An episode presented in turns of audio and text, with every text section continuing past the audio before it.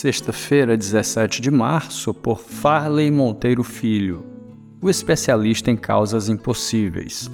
O profeta respondeu: Não tenha medo, aqueles que estão conosco são mais numerosos do que eles. 2 Reis 6, verso 16.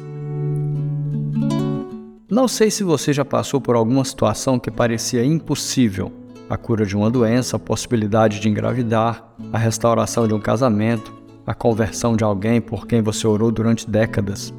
Bem, independentemente daquilo que pode ser considerado impossível para os outros, quero lembrar-lhe que nós servimos a um Deus que é especialista justamente em causas impossíveis. Vários são os relatos bíblicos de estéreis que engravidaram, mortos que ressuscitaram, enfermos que foram curados, cegos que voltaram a ver. A própria Maria, ainda virgem, ouviu a afirmação do anjo: pois nada é impossível para Deus, conforme Lucas 1:37. No texto que serve de base para a nossa devocional de hoje, vemos o relato de mais um agir impossível de Deus.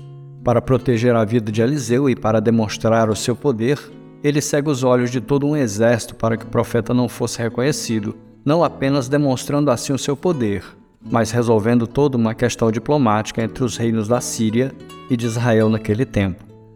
Bem, eu não sei qual é a dificuldade que você está passando. Não sei se há alguma situação vista como impossível. Mas de uma coisa eu tenho certeza: servimos ao Deus do impossível, que tem poder para fazer infinitamente mais do que pedimos ou pensamos, conforme o seu poder que opera em nós. Efésios 3:20. Ore, creia e descanse nele.